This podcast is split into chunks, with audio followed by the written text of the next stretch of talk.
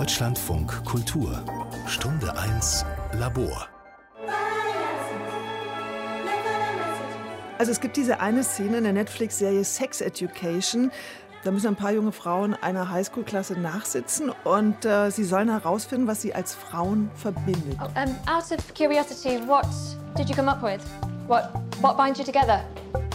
Other than non-consensual penises, miss. Not much. Ja, und das Ganze nochmal auf Deutsch. Oh, nur aus reiner Neugier. Ist äh, euch was eingefallen, was euch verbindet? Außer unerwünschten Penissen? Nicht viel. All diese Frauen haben in ihrem jungen Leben schon mal eine solche Begegnung gehabt, wurden zum Beispiel an die Brust gefasst oder trafen auf einen Typen, der sich im Schwimmbad unter Wasser entblößt hat.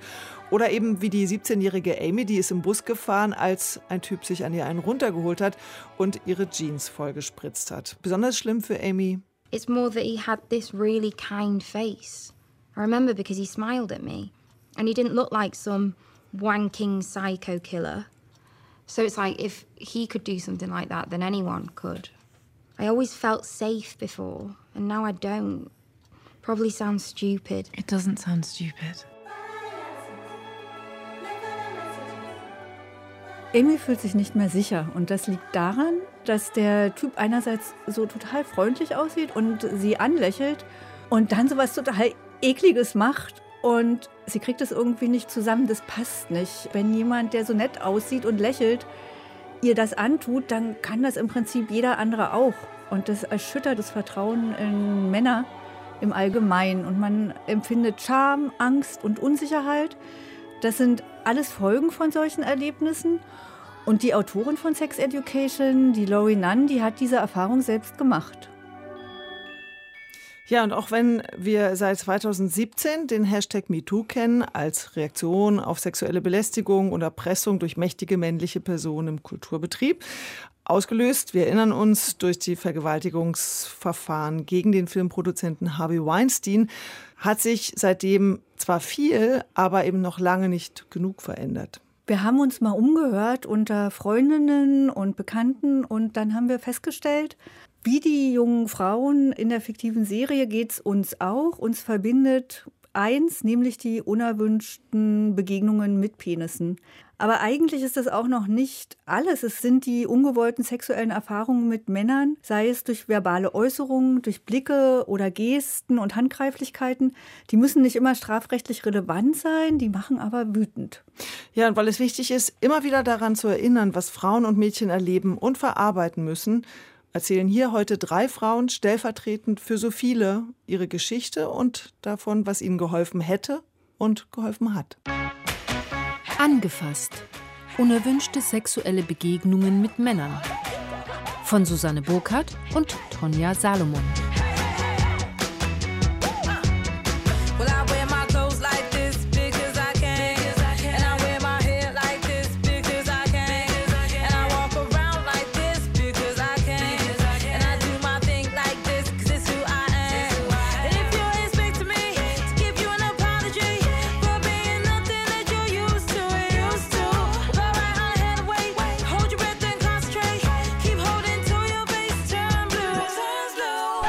Und wer sind wir? Wir sind Tonja Salomon, ich bin Rechtsanwältin.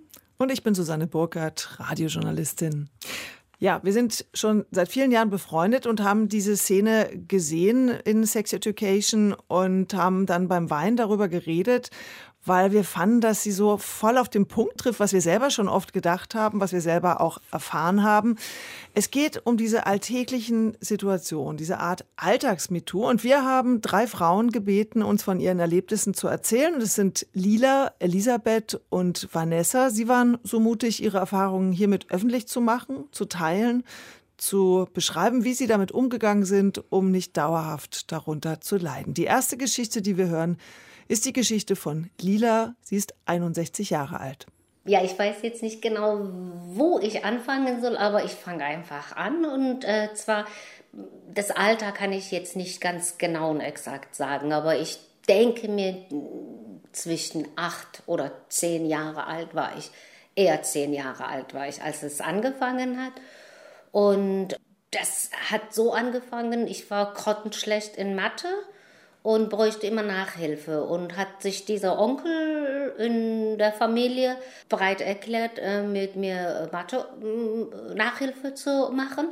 Und die Voraussetzung war, ich sei einfach unkonzentriert und er musste das Zimmertür abschließen. Draußen im Flur, in anderen Zimmern waren alle da. Meine Mutter, mein Vater, die anderen Geschwister, alle waren da und ich war so nah an denen und die Tür war abgeschlossen und er hat äh, dann äh, mich angefasst und ich weiß genau, dass ich damals noch keine Brüste hatte, aber und auch später auch an diesen frisch wachsenden Brüsten so wehgetan und auch angefasst hat.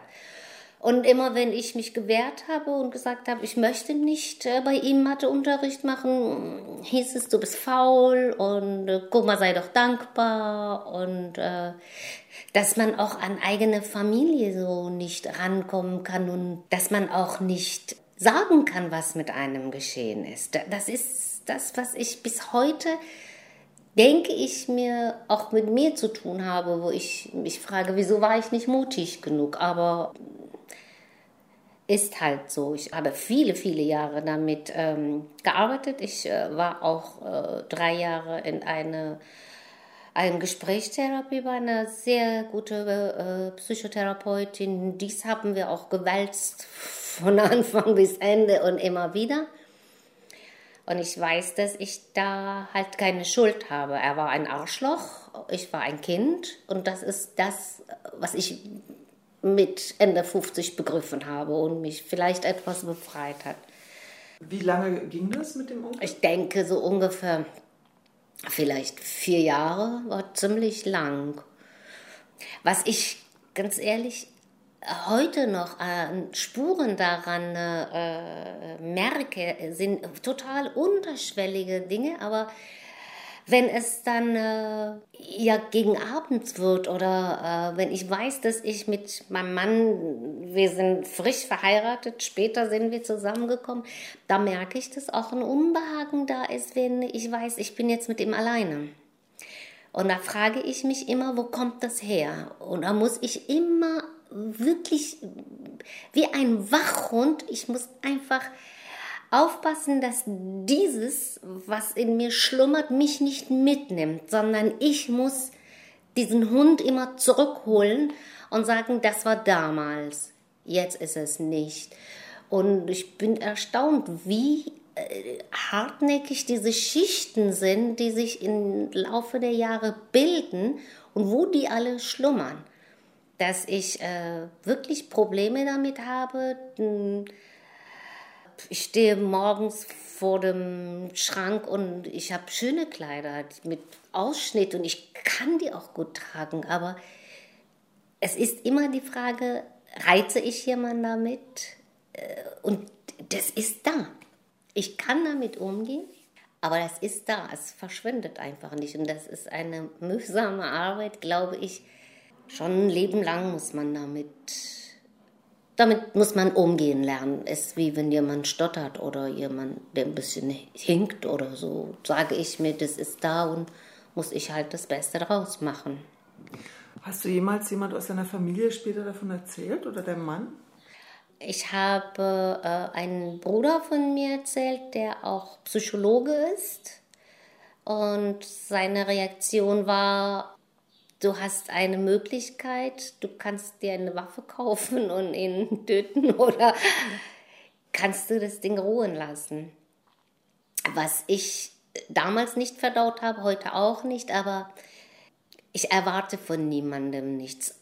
Meine Mutter ist auch gestorben, dann äh, während diese Sachen passierten, ist, ich war 13, als sie gestorben ist, und ich weiß, dass ich eine Wut habe, die berechtigt ist und ich lasse es auch zu. Die haben nicht auf mich aufgepasst. Ich lasse das so. Ich urteile niemanden. Meine Wut ist berechtigt. Die Tatsache ist, dass sie auf mich nicht aufgepasst haben. Ich lasse es einfach so und ich lasse den aber nicht zu einem Dolch werden, der immer wieder an derselbe Wunde rumstochert, weil ich muss mich nun äh, selber auch schützen. Das ist einmal passiert, hat mich verletzt und ich muss einfach darauf aufpassen, dass diese Wunde heile bleibt. Who's gonna tell you when? it's too late.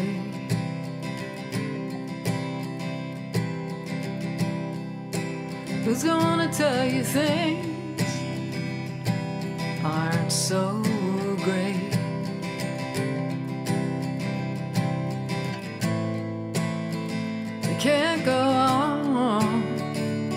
Thinking nothing's wrong. Oh. Who's gonna drive you home tonight? Ich finde, in dem, was Lila schildert, wird deutlich, wie langwierig die Folgen von so einem Erlebnis sein können. Dass sie auch heute noch darüber nachdenkt, ziehe ich mich sexy an? Was lauert da noch unter diesem Schorf, unter diesen Schichten? Auch diese Angst, immer wieder in so ein schwarzes Loch zu fallen. Ja, wir haben Lila dann gefragt, wie sie aus der Situation rausgekommen ist. Also wie das eigentlich beendet wurde. Es war Mathe, hatte sich äh, gelegt, aber die hatten mich auch oft als Babysitter für ihre Kinder gehabt. Und oft ist seiner Frau, die sehr, sehr nahe Verwandte mit mir waren, äh, hatte sie äh, irgendwie eine Reise, Gruppenreise gebucht, was er auch sehr bereitwillig unterstützt hat. Und äh, dann habe ich auf die Kinder aufgepasst und da war ich völlig ausgeliefert. Und ähm, ich frage mich sehr oft, was ich damals erzählt habe, aber ich habe einen anderen Bruder, genau, das fällt mir jetzt ein. Ein, irgendjemandem, einen Bruder von mir, der neun Jahre älter ist als ich, habe ich, ähm, ich weiß nicht, was ich erzählt habe. Was denke ich oft drüber nach. Ganz bestimmt habe ich nicht genau gesagt, was. Aber er hat dafür gesorgt, dass ich dann nie wieder alleine war mit den Kindern. Und mit ihm vor allen Dingen. Und ähm, dann später kann ich mich auch daran erinnern, dass er tatsächlich vielleicht auch mehr Mut gefasst hatte und irgendwann, als ich bei denen übernachtet habe, in einem Kinderzimmer, dass er auch nachts äh, an meinem Bett gekommen ist und ich habe ihn weggescheucht. Und da war ich selbst auch erstaunt, dass es funktioniert, dass man doch nicht ausgeliefert ist. Das hat aufgehört, aber sie hat mit dem Bruder letzten Endes auch nie ganz offen darüber gesprochen, was der dann zu diesem Onkel gesagt hat oder was der unternommen hat. Offensichtlich wurde dann der Nachhilfeunterricht eingestellt, aber sie musste auch überhaupt gar nicht mehr zu diesem Onkel hin. That desire to make things better, even from your heartbreaker. Your mama sings a pretty tune, gives it love and sends it to you. It's coming after me, cause I'm coming after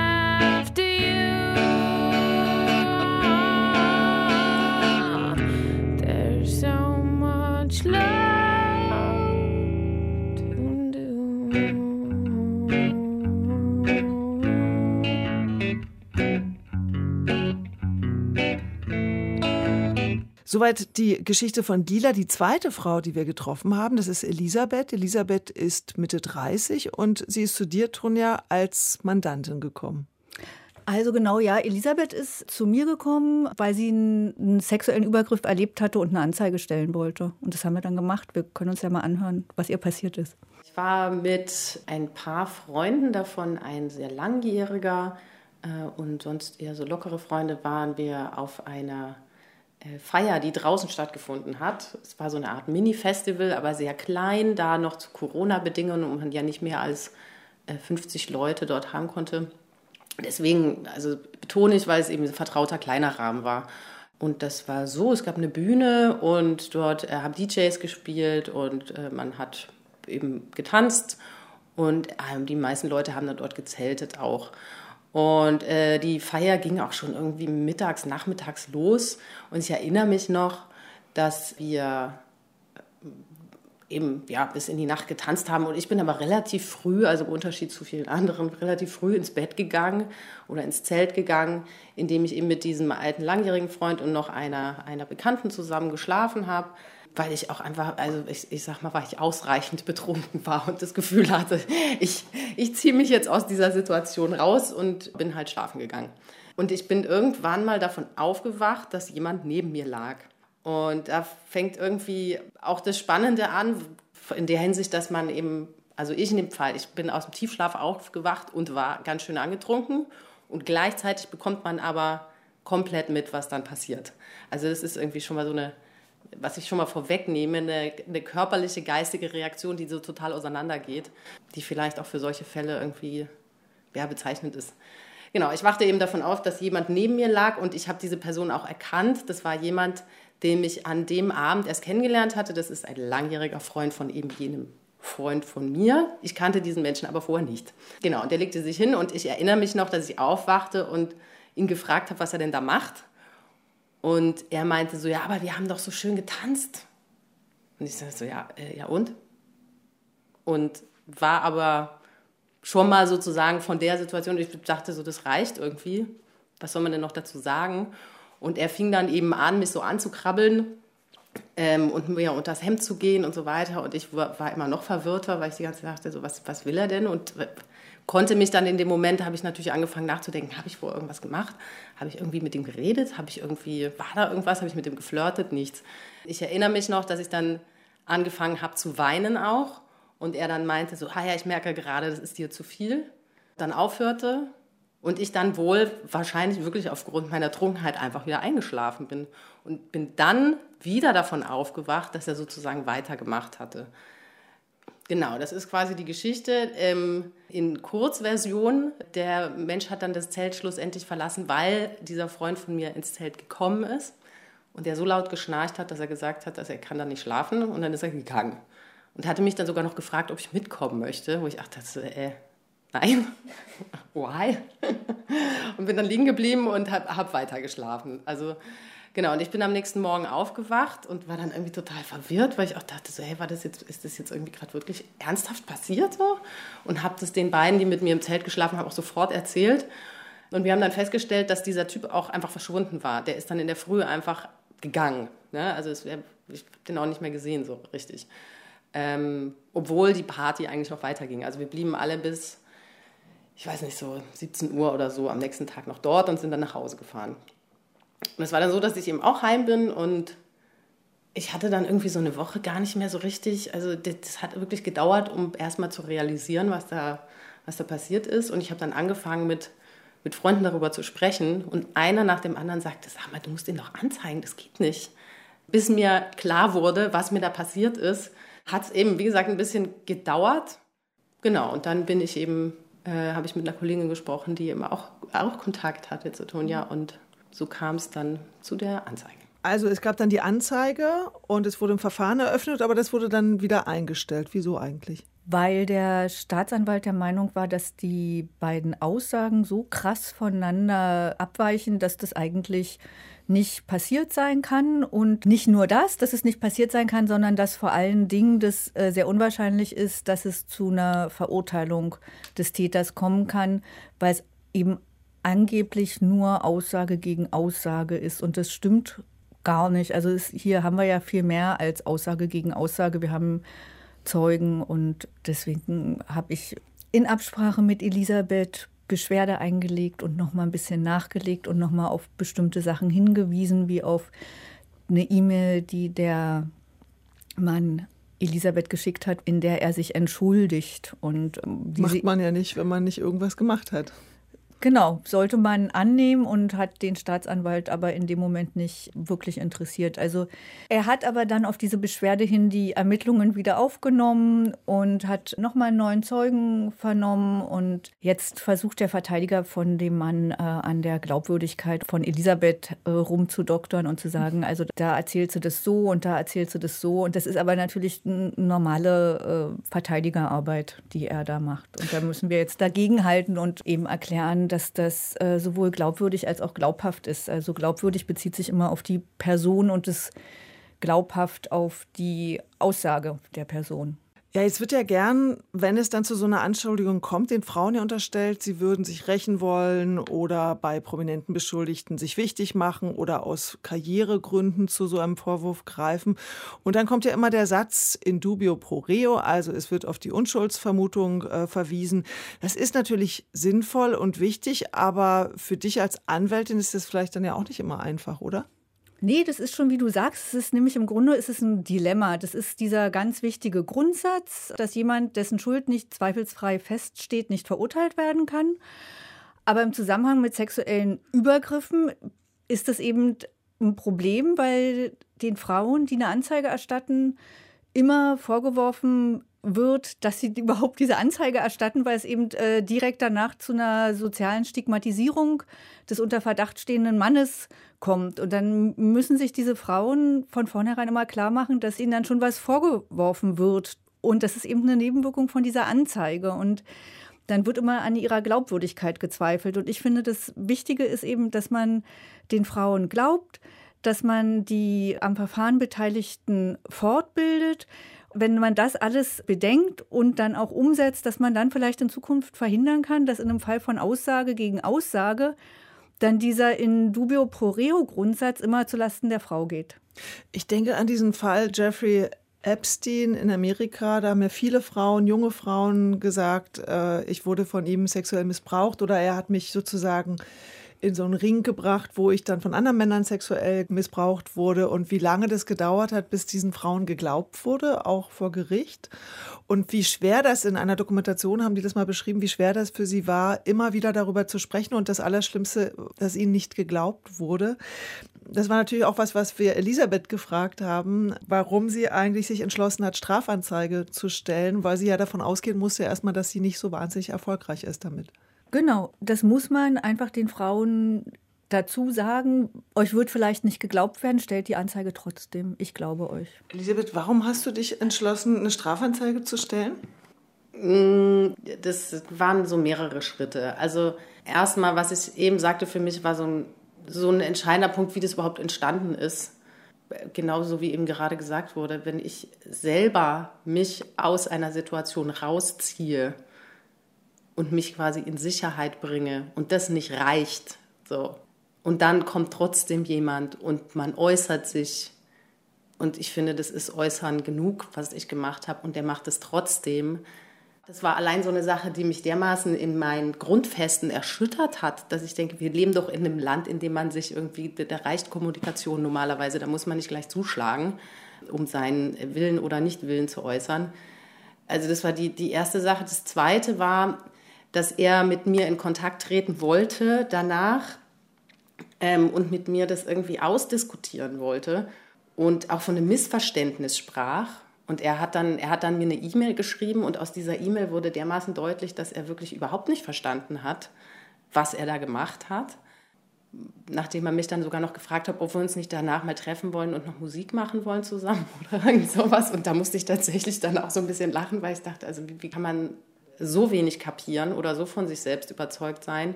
Und es war dann tatsächlich auch der Rat von vielen, die um mich herum das kommentiert haben und, und auch ganz viele, ehrlich gesagt, die sagten, ihnen ist schon mal was Ähnliches passiert. Auch eine Freundin von mir, die auch mit blauen Flecken aus so einer Situation rausgegangen ist und wo alle aus ihrem Umfeld gesagt haben, jetzt stell dich doch nicht so an. Und sie hat damals keine Anzeige erstattet und das dermaßen bereut.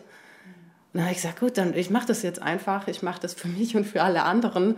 Und ich möchte auch eines Tages darauf zurückblicken und nicht bereuen, dass ich es nicht gemacht habe. Ich möchte auch vor meinen Töchtern dastehen und sagen, man muss das machen oder das ist die einzige Chance, die man wenigstens rückwirkend hat. Also es waren sozusagen ganz viele multiple Gründe, warum ich das gemacht habe.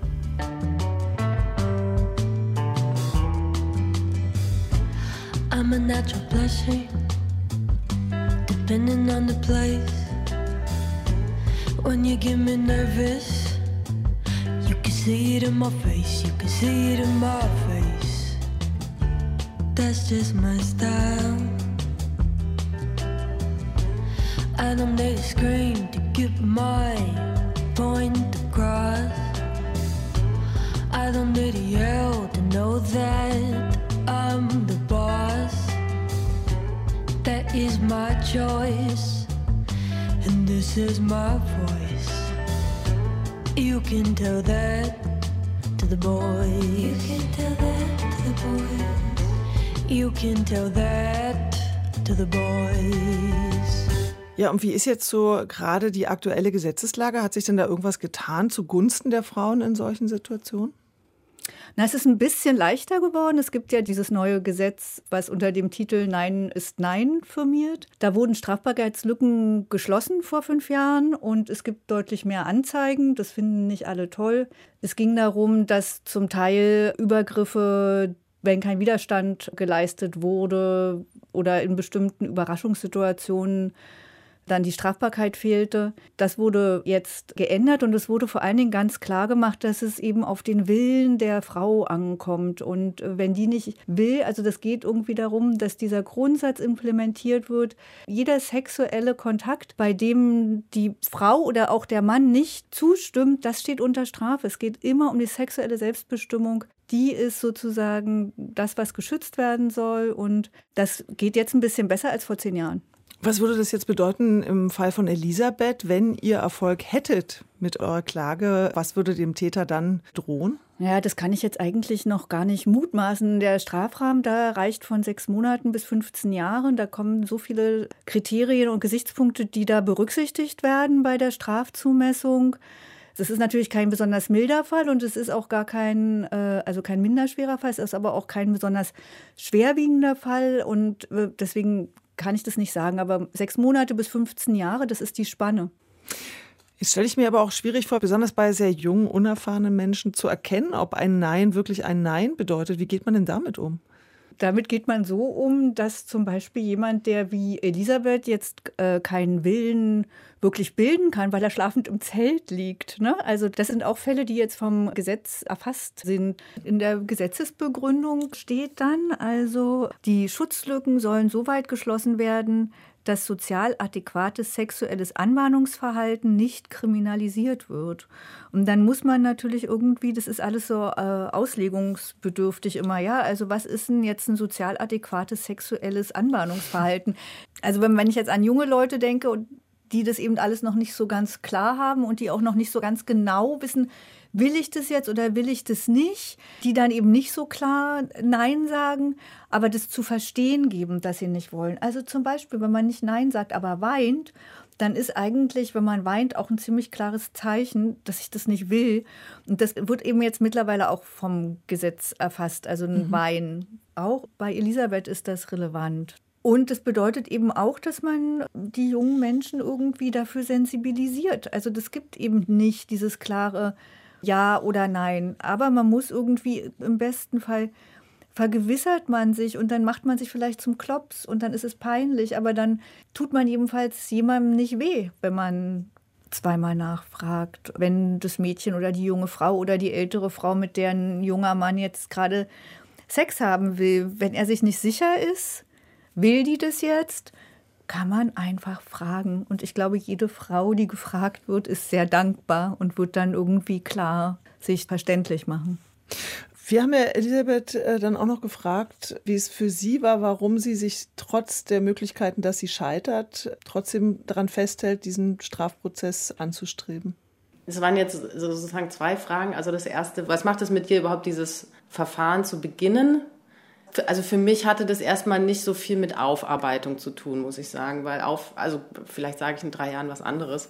Aber momentan ist es erstmal so, dass ich, ich sag mal, psychisch aufgearbeitet ist es natürlich irgendwie nicht. Und ich finde, da ist man auch einfach allein damit. Das ist ja auch dieses sozusagen, dieses Paket, ich sage immer, das ist, der hat einem so ein Paket Scheiße in die Tür gestellt und damit muss ich jetzt umgehen. So, das habe ich nicht bestellt. Und es ist egal, ob ich jetzt Leute losschicke, die den verprügeln und was ich was mir sehr viele angeboten haben, habe ich jetzt nicht angenommen, das Angebot. Ich kann darüber reden, ich, ich kann ihn anzeigen, das, aber die Verarbeitung, die passiert bei mir selber und damit muss ich halt alleine klarkommen. Und das ist, finde ich, auch erstmal die erste Unverschämtheit, ne? dass man das so, sag mal, geschenkt bekommt. Ne? Und dass er dann angezeigt wird, das ist eher für mich so ein Ding, dass ich sage, da ist etwas passiert, das war falsch und das geht einfach nicht und das muss ich anzeigen. Und ich habe, das war ja die zweite Frage, ich habe damit gerechnet, dass der Fall fallen gelassen wird aus Mangel an Beweisen. Das hätte ich mir irgendwie denken können und dann habe ich gedacht, dann ist es halt so. Also dann habe ich es wenigstens probiert und ich habe gesagt, ich finde das falsch und ich zeige das an und wenn dann so entschieden wird, dann ist so. Es war aber so, dass die Aussage von ihm so falsch war. Also der hat meiner Meinung nach, meiner Erinnerung nach, der hat einfach gelogen an ganz vielen Punkten. Und das war für mich definitiv die Motivation, jetzt auch in Berufung zu gehen, weil ich, das geht einfach nicht. Und das war auch, auch die Argumentation von der Staatsanwaltschaft war äh, nicht schlüssig. Und ich finde, das ist dann vielleicht auch das, wenn man, wenn man sagt, man wird da sozusagen nochmal missbraucht, weil du dich anfängst plötzlich zu fragen, ist jetzt meine Intuition, sind meine Gefühle, ist meine Erinnerung, liege ich so falsch? Und es geht ja dann wirklich, du fängst ja an, plötzlich, du erzählst ja jeder x-beliebigen Person, zu der du halt ins Zimmer gerufen wirst, musst du ja diese Geschichte nochmal erzählen. Du erzählst, du ziehst dich ja jedes Mal nochmal aus vor allem und dann entscheiden die so, nee, also das kann ja gar nicht so gewesen sein. Also das ist schon eine schmerzhafte Erfahrung sozusagen, wenn es dann um die Details geht. Und das geht eben in dem konkreten Fall so los, dass Aussage A von mir ist, ich bin aufgewacht, als er neben mir lag. Seine Aussage B ist, er hätte gefragt, ob er ins Zelt kommen darf. Ich hätte Ja gesagt und dann wäre er reingegangen. Da merkt man, aha, da hat ihn ein Anwalt beraten und gesagt, Du musst einfach sagen, sie hat schon mal Ja gesagt. War das so? Ja, bestimmt. Das kann ja überhaupt nicht sein. Wie soll ich denn Ja sagen, wenn ich schlafe und betrunken bin und im Hintergrund mega laut Musik läuft? Wie soll denn das, also rein praktisch, geht gar nicht. B fängt ja dann, steht auch drin, wir hätten uns geküsst, wovon ich genau weiß, das ist nicht so gewesen. Ähm, und das ist wahrscheinlich auch so ein Argument pro für ihn, wo man sich richtig, aha, auf der Tafel steht, dieses alles muss passiert sein, damit es gewollt wurde bis hin zu dem Punkt, was ich eben vorher meinte, ich, ich hatte mich geäußert, er sagte, ich glaube, es ist dir zu viel. Es steht drin, ich hätte in keinem Moment gesagt, ich hätte mich dagegen geäußert. Er schreibt, wir seien Arm in Arm eingeschlafen. Kann man ja schön sagen, wenn dir jemand neben dir betrunken liegt und du hängst deinen Arm drüber. Ist das Arm in Arm? Nein. Ähm, das ist Arm auf Körper quasi. so, also ich lache jetzt mittlerweile drüber, weil ich es auch einfach so absurd finde. Irgendwann mal hat man ja auch so viel Abstand dazu, zum Glück. Bis hin zu, und das finde ich eben auch krass, ich war dann ja, ich hatte mich geäußert, er hat gesagt, es ist dir zu viel, er hörte auf und ich wachte davon ein auf, dass ich seinen Finger in mir spürte und da hatte ich schon wieder geschlafen und auch das wurde sozusagen ähm, in dieser Aussage als nicht passiert dargestellt. Und wenn jetzt sich ein Staatsanwalt das anschaut und denkt, oh, das ist, geht ja völlig auseinander, kann ich nicht beurteilen, dazu bin ich zu wenig Juristin, keine Ahnung, dafür habe ich ja Tonja. Aber ich kann halt nur sagen, ich hatte einige Male wirkliche Flashbacks, als ich mit meinem Freund im Bett lag und halt anscheinend zufällig in der gleichen Position lag. Und ich bin wirklich, ich bin völlig panisch aufgestanden, bin in die Küche gegangen und habe einen Schnaps getrunken. Also und dann, und dann denke ich mir, also das ist doch nicht erfunden. Deswegen sage ich, in dem Fall gehen so, ich sag mal, körperliche Erinnerungen und körperliche Reaktionen und vielleicht geistige Anwesenheit total krass auseinander. Aber das ist etwas, was man körperlich nie vergisst. Äh, und wenn das sozusagen von einer Staatsanwaltschaft als nicht geschehen beurteilt wird, dann kommt man irgendwann mal, also jedenfalls ist es bei mir so, ich bin jetzt in so einem Ding, dass ich dann so, nö, also so nicht. Da fängt man an, so fast sich von dem Fall zu lösen und anzufangen zu, zu kratzen, sag ich mal. Das, das, ja. Genau wie schon bei Lila wird ja auch in Elisabeths Beschreibung deutlich, wie lange das Erlebte ihr Leben beeinflusst hat und auch ihre Beziehung und ja zum Teil bei anderen auch die Sexualität. Also darauf muss sich die Frau einstellen, die das erlebt hat und eben im Grunde genommen auch die Männer, die mit dieser Frau dann zu tun haben. Und wenn man Glück hat, wie jetzt zum Beispiel Lila und Elisabeth, dann hat man tolle Partner, mit denen können die beiden drüber reden und dann wird es natürlich leichter und dann hört es natürlich im allerbesten Fall auch irgendwann auf. I hunt the grounds for empathy and hate the way it hides from me. With care thirst, I have become. You have a home in my queendom. You have a home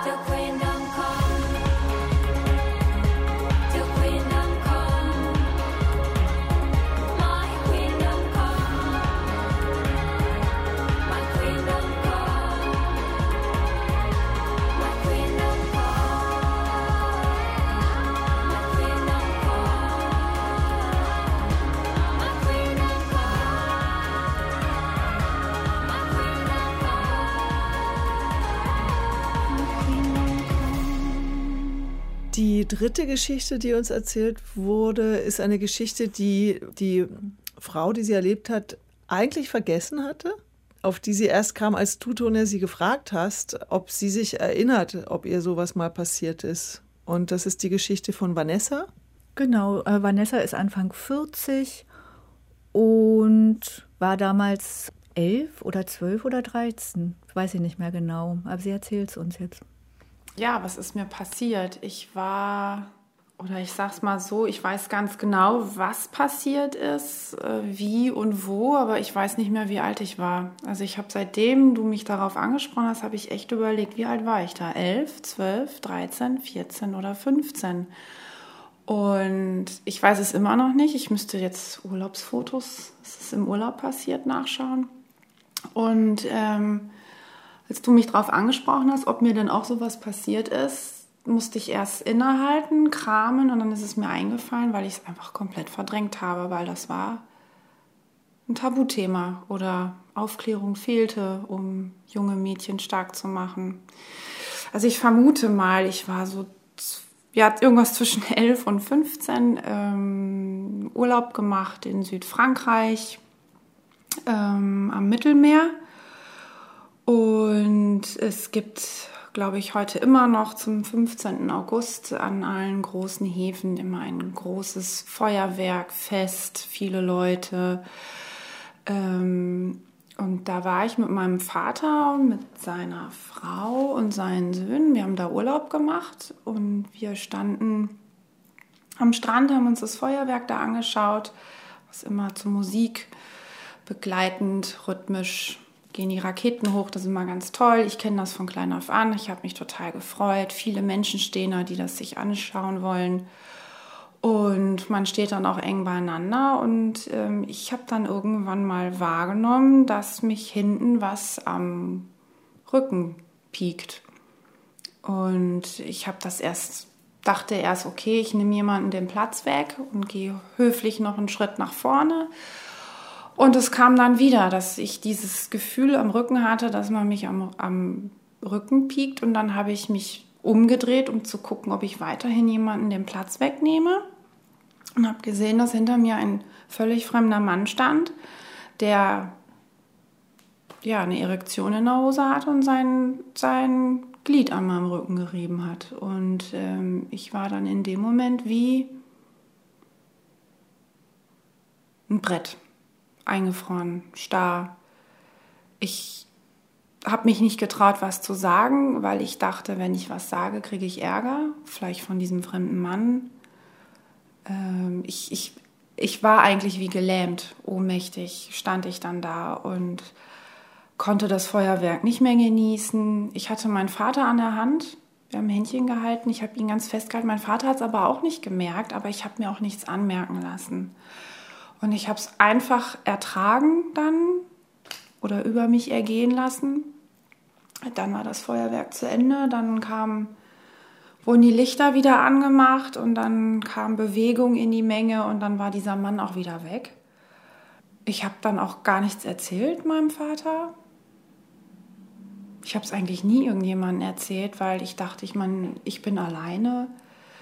Ja, was denkt, was habe ich gedacht? Ich, man spinnt, man bildet sich das ein und man hat nichts zu melden. Und dann habe ich angefangen, das einfach komplett zu verdrängen, aber richtig komplett zu verdrängen. Jetzt im Nachhinein, als du mich mal gefragt hast, ob mir denn sowas widerfahren ist und ich mich wieder daran erinnert habe, habe ich mich gefragt, was hätte ich denn damals gebraucht? Ähm, ich hätte also, ich hätte mein Kind oder würde mein Kind so erziehen, wenn dir das wirklich in dem Moment passiert, dass jemand sein Glied an deinen Rücken drückt, dann dreh dich um und hau dem auf den Schwanz ganz laut und schreien dabei an oder wie auch immer, weil das geht nicht. Ähm, oder irgendwas anderes bemerkbar machen. Aber ich, ich wusste es nicht, mir war das auch völlig neu, aber ich war aber auch nicht zu jung, muss man noch dazu sagen. Also ich wusste schon, okay, da ist eine Erektion, also muss ich irgendwie elf, zwölf gewesen sein. Und hast du mit deinem Vater jemals drüber geredet? Nein, habe ich nicht. Nein, ich habe es verdrängt. Ich habe es einfach weggeschoben und ähm, habe es für mich behalten, weil nö, habe ich nicht. Und bis Tona dich angesprochen hat, hattest ja. du nie wieder darüber geredet? Ich habe noch nie darüber geredet. Ich habe das nie irgendjemandem erzählt, weil ich das einfach so verdrängt habe, dass es auch für mich dann nicht mehr erwähnenswert war. Wenn ich aber über die Jahre mal äh, was in den Medien mitbekommen habe, im Freundeskreis mitbekommen habe, dann ploppte es schon manchmal dunkel in mir so auf, aber ich habe es nie erwähnt, weil es dann wieder in diese Schublade gehört, wo drauf steht Verdrängung. Das gehört sich nicht, das sagt man nicht, das glaubt dir ja eh keiner und ähm, bist ja selbst schuld, wenn ich da so stehe und ich glaube, vielleicht hatte ich auch eine kurze Short angehabt, war ja Sommer. Ja, vor allen Dingen finde ich jetzt an der Geschichte auch besonders krass, dass dein Vater dich an der Hand gehalten hat und dass das diesen Mann nicht abgehalten hat davon, das dennoch zu machen. Also der hat sich ja ziemlich, es hätte ja nicht viel gebraucht, dass er bemerkt wird eigentlich ja. mit dem, was er macht. Und ja. diese Kaltschnäuzigkeit, es trotzdem zu machen und sozusagen diese im Schutz des Vaters befindliche Kind eigentlich, also dass dein Vater das nicht mitbekommen hat. Ich weiß nicht, hatte ich das vielleicht auch hat das was mit dir gemacht? Nein, überhaupt nicht, weil mein Vater hätte es in dem Moment nicht mitbekommen können, weil es war wirklich so voll, voller Menschen. Dieser Mann hat für sich genau den richtigen Winkel erwischt, dass er dabei nicht, also dass das ganz unbemerkt passiert ist. Und könntest du sagen, Vanessa, was dich mehr wenn du dich daran noch erinnerst, mehr beschäftigt hat, dass du nicht reagiert hast oder dass der so frech war, so kaltschnäuzig? Eigentlich beides, aber eher, dass er so frech war und ähm, ich weiß auch immer noch, wie sich das angefühlt hat. Also ich spüre das immer noch, genau.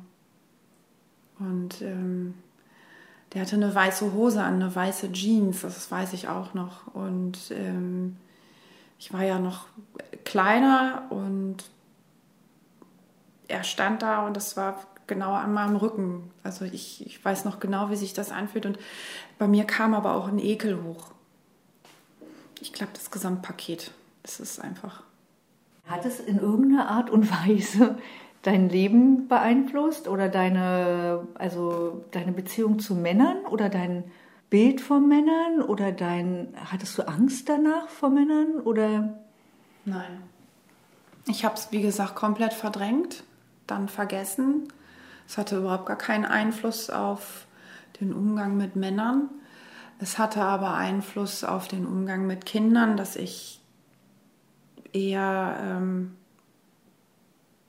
die Kinder darin bestärke, zu sagen, es ist in Ordnung zu sagen, dass, dass dir das nicht gefällt und sag bitte nein und sei laut und wenn du mit dem Fuß auf dem Boden stampfst und schreist und wenn es nicht geht, dann hol dir bitte Hilfe. Also das, das hatte dann eher den Einfluss, die Kinder selbstständiger zu machen. Ja, die Geschichte von Vanessa, die erinnert ja sehr an die Anfangsgeschichte von Amy im Bus. Vanessa hat das im Leben offenbar und glücklicherweise nicht weiter beeinflusst, außer vielleicht in dem, dass sie, äh, Vanessa ist Erzieherin, dass sie Kinder, mit denen sie zu tun hat, ermutigt, sich zu wehren, ihre Meinung zu sagen. Und das hat auch Lila ihren Kindern mitgegeben. Das war das, was ich immer meine Kinder eingebläut habe. Ihr seid nie ausgeliefert, bei niemandem. Nicht bei mir, nicht beim Vater, bei niemandem. Und das war das, was halt meine Eltern versäumt hatten oder nicht wussten, äh, mit zu vermitteln, dass ich nicht äh, ausgeliefert bin. Und äh, das haben wir auch von Elisabeth gehört, dass es wichtig ist, sich zur Wehr zu setzen und sich nichts gefallen zu lassen. Also laut Nein zu sagen. Ich versuche, so albern das klingt, ich versuche aber das möglichst Positive daraus zu ziehen. Deswegen sitze ich ja jetzt auch hier. Und ich bin auch bereit, wirklich mit jedem darüber zu reden. Und ich diskutiere in jeder Runde auch wenn das Thema aufkommt, darüber, weil das ist ein Signal an die Männerwelt tatsächlich. Und es ist ein Signal an auch viele Frauen. Ich habe die ganze Zeit versucht, so zu verstehen, warum sexuelle Übergriffe als so eine Grauzone gesehen werden und so viel anderes nicht. Und ich habe mir überlegt, wenn ich mich entscheide, in den Berliner Stadtverkehr ohne Helm mit Fahrrad zu gehen, dann entscheide ich mich dafür, falls ein Unfall passiert, dass ich im Zweifel halt stärker verletzt werde. Das ist aber kein Zeichen an einen Autofahrer, einfach Gas zu geben und mir voll reinzufahren, nur weil ich keinen Helm aufhabe. Und irgendwie so ein bisschen ist es mit so sexuellen Übergriffen, finde ich, dass man da denkt, aha, die hat sich jetzt so und so verhalten, Deswegen darf ich das. Und der Unterschied ist, dass im Straßenverkehr ein allgemein gleiches Bild davon herrscht, was erlaubt ist und was nicht. Und das weiß auch jeder. Und im Fall von sexuellen Übergriffen oder sexueller Gewalt entscheidet der Täter, was erlaubt ist und was nicht. Und das ist doch total absurd irgendwie. Warum muss ich mich überhaupt da erklären? Im Prinzip kann ich jemanden anflirten, wie ich will, und ins Bett gehen und trotzdem nichts mit dem wollen. Auch das ist erlaubt. Ist vielleicht ein bisschen unhöflich, okay, aber das ist erlaubt. So, und jemand kann doch nicht zu mir ins Zelt kommen und sagen, wir haben doch so schön getanzt. Das ist doch keine Einladung. Get back to the front, front. It's a full front set there, like your deal done. And you done, done. Long coat is a dress code. Or the old time sun skin and the sun skirt in the dumb. Downtown with the cash flow, like the nightlife fly by. Like it's my prime, and I'm back like paychecks. But not let once, like I lit twice. One time for the dime, one for the mine. So cautious, so cautious, I'm walking nothing nice. So anxiously conscious, my compass imprecise. So sure that they might have to compensate with size. I'm working my way up but never raise the price. I pay the price of laziness, haziness, hesitance. I thought the goal was to be present, but the present is the scariest. I mean, making risk could be a spooky place. So all my days I spend on picking on somebody else. I, I don't give a fuck. I knock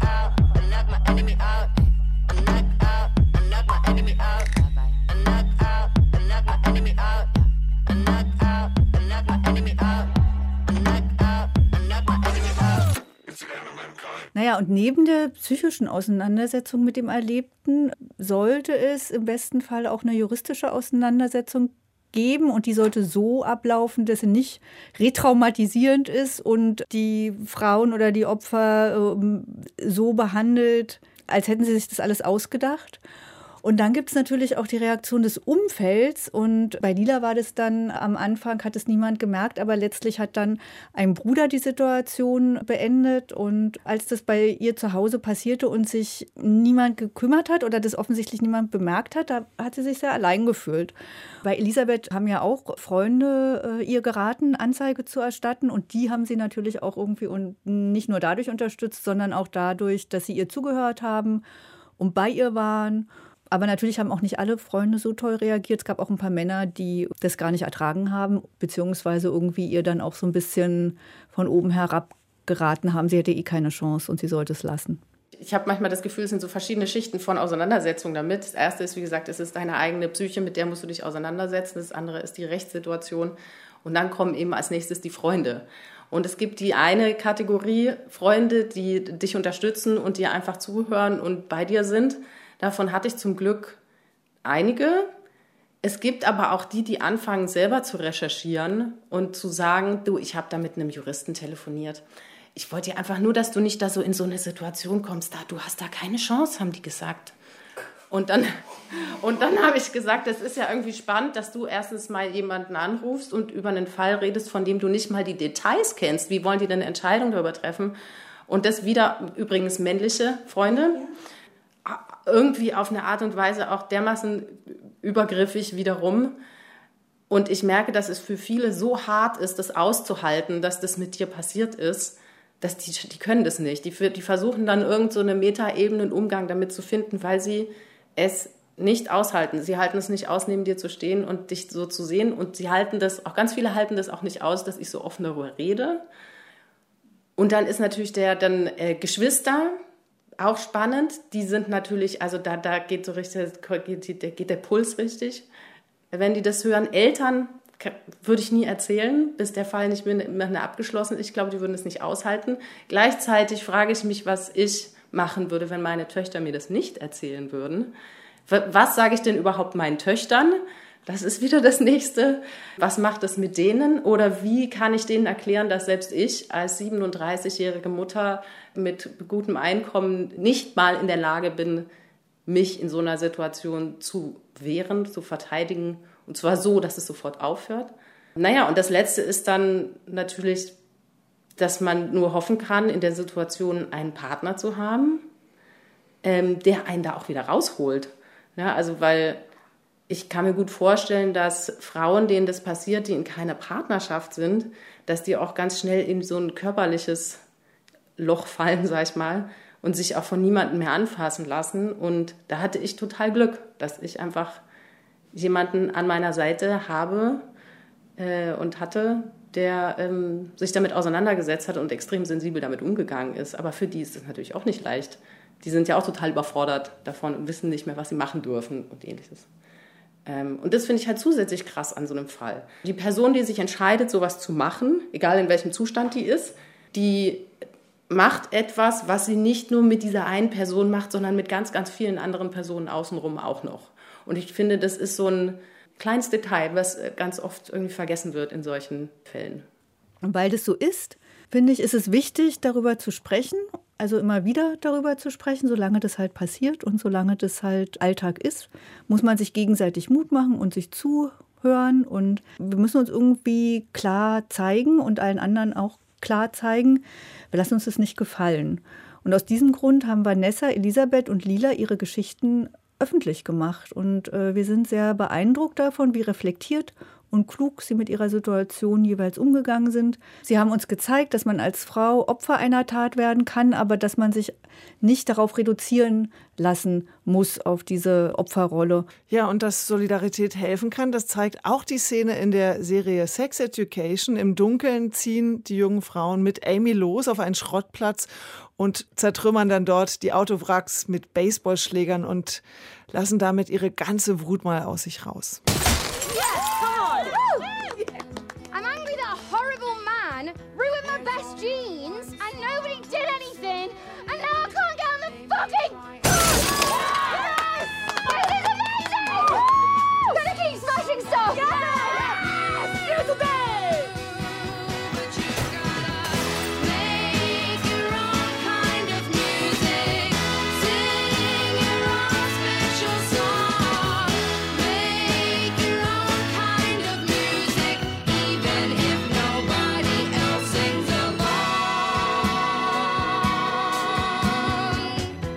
Angefasst.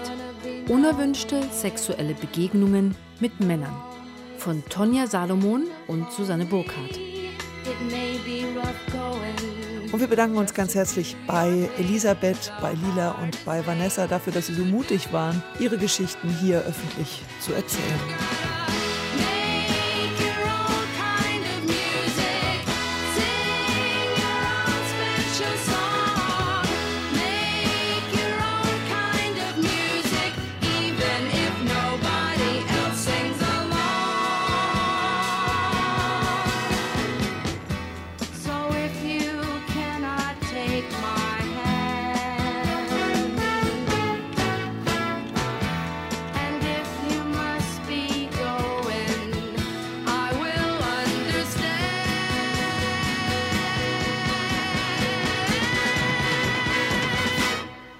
Produktion von Deutschlandfunk Kultur 2021.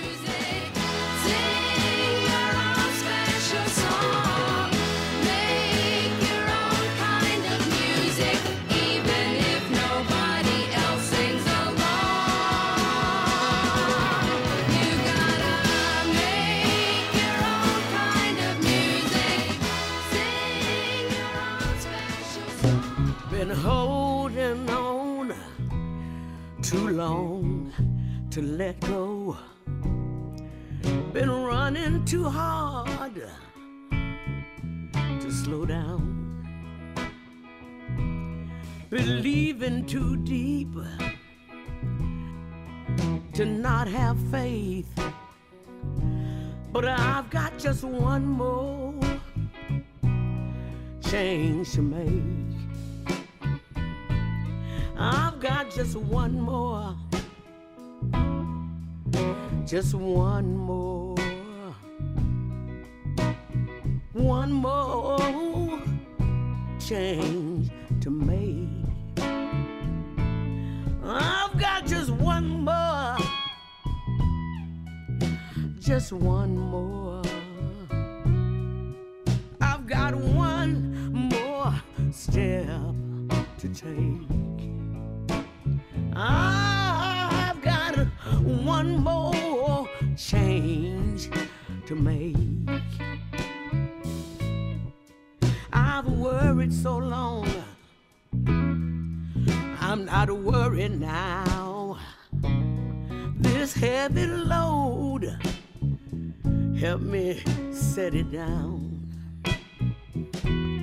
Some things take a lifetime, some things can't wait.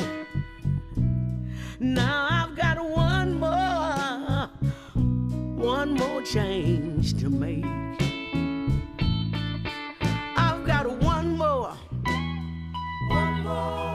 I've got one more, one more. I've got one more, one more change to make.